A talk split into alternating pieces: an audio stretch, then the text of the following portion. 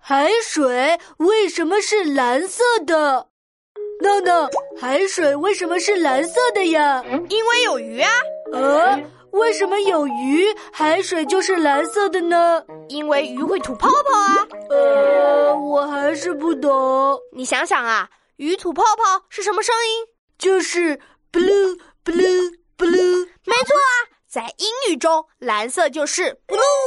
哦，原来是这样啊，我懂了。嘿嘿嘿，啊，你们两个在胡说什么呀？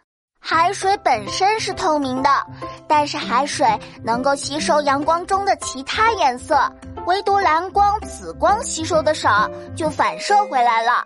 所以大海看起来是蓝色的。哦，闹闹，什么叫繁体字？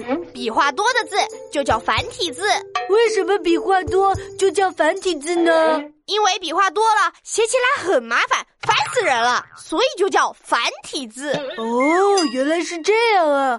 嗯，写字的确很烦人。啊，你们两个又在胡说什么呀？